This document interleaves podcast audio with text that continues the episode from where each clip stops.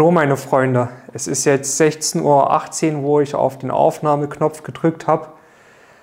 Ja, wie ihr sehen könnt, mein Zimmer ist ein bisschen heller geworden. Ich habe jetzt meine Softboxen wieder, ich hatte die ausgeliehen und äh, muss mal schauen, wie es vom Licht ist. Ich sehe gerade schon, es ist ein bisschen reflektiert auf meinem schönen Schild im Hintergrund, aber ich denke, es ist in Ordnung. Sonst rutsche ich einfach mal ein Stück rüber, dass man die Reflexion nicht so sieht. Genau, was ist heute das Thema? Ich möchte euch heute ein äh, weiteres Buch vorstellen, was ich jetzt in den letzten Monaten gelesen habe. Es geht, ich zeige es euch einmal, ich hoffe, man kann es lesen, die Hiltons, eine amerikanische Geschichte.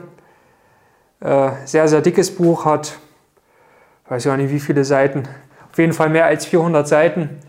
Und ja, worum geht es in dem Buch? Es ist, äh, zeigt die Geschichte der Familie Hilton Ganz kurz, wer die Familie Hilton nicht kennt, das Hotel Imperium Hilton. Das geht auf diese Familie zurück, beziehungsweise auf den Gründer Konrad Hilton, der wirklich ein beeindruckendes Leben hatte. Und ich bin ja ein großer Fan von so Erfolgsgeschichten. Zum einen, weil mir einfach dadurch nochmal klar vor Augen geführt wird, was man alles im Leben erreichen kann. Zum anderen aber auch, weil es einfach faszinierend ist, was manche Menschen so alles bewältigt haben in ihrem Leben. Und Konrad Hilton war so eine aus, außergewöhnliche Persönlichkeit. Ganz kurz zu seinem Leben. Äh, junger Mann, aufstrebender Mann, baut sich mehrere Hotelketten auf.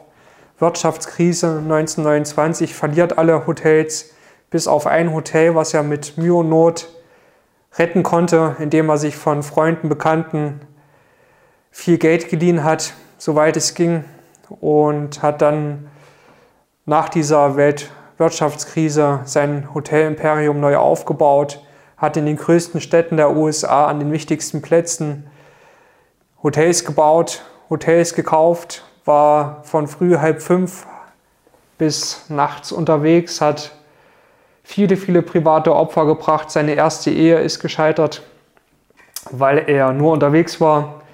Dann hat er nochmal geheiratet, nachdem er viele Jahre lang alleine war. Im hohen Alter, knapp Mitte 50, hat er nochmal geheiratet. Eine viel, viel jüngere Frau. Äh, ich möchte jetzt den Namen hier nicht erwähnen. Es geht auch nicht um die Frau, was sie gemacht hat, ob sie jetzt einen guten oder schlechten Einfluss auf ihn hatte. Ja, was ich eigentlich, worauf ich hinaus möchte, ist, dass er wirklich sein ganzes Leben seinem Geschäft zugeschrieben hat. Also er war wirklich nur unterwegs, hat nur große Deals sich geholt, hat wirklich ein Imperium aufgebaut und mir ist ja immer wichtig beim Lesen, dass man jetzt nicht sklavisch von vorne nach hinten ein Buch durchliest und dann sagt, okay, ich habe jetzt das Buch durchgelesen, kann ein Häkchen an meine Checkliste machen und äh, lege das Buch jetzt ins Regal und dann bleibt das schön. Nein, ich möchte wirklich, äh, ich lese ja anders, ich habe diese Lesetechnik oder diese Lesestrategie von Tai Lopez übernommen. Bedeutet, ich lese das erste Kapitel, das letzte Kapitel und dann suche ich mir noch ein Kapitel raus, was mich anspricht, was mir gefällt im Inhaltsverzeichnis.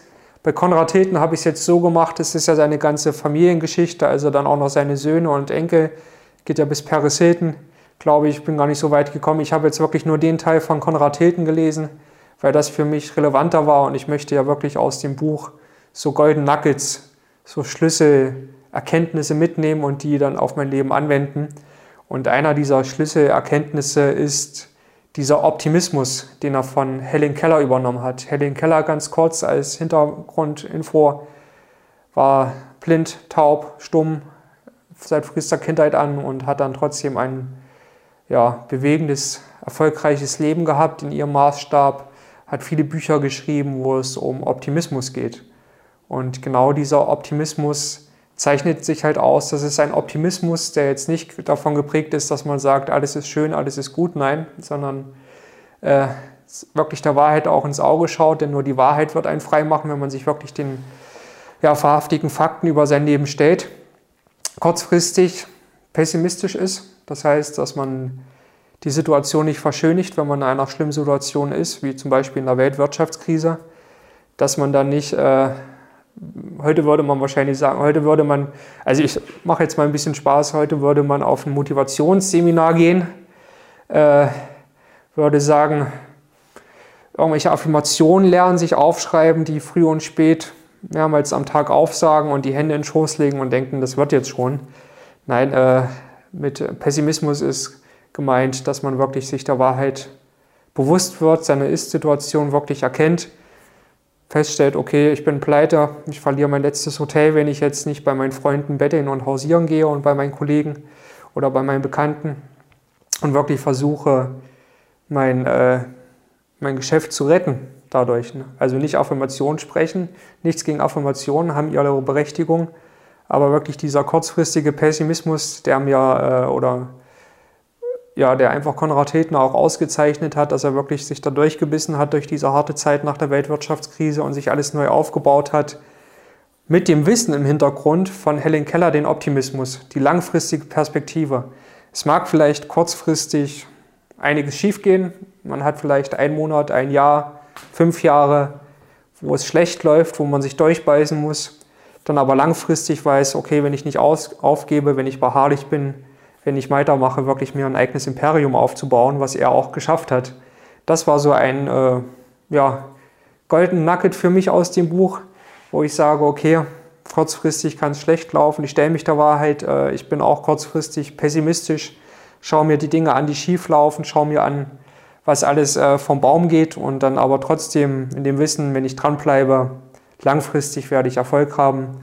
Und ja, ich kann euch das Buch nur empfehlen. Holt es euch bei Amazon oder wie immer bei eurem Buchhändler vor Ort. Äh, ich habe es mir als E-Book geholt, weil ich auch ganz gerne elektronisch unterwegs lese.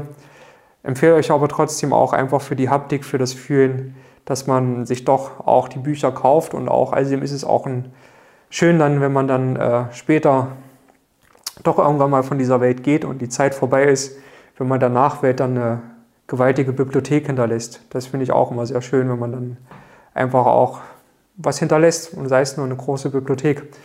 Okay, in diesem Sinne, holt euch das Buch.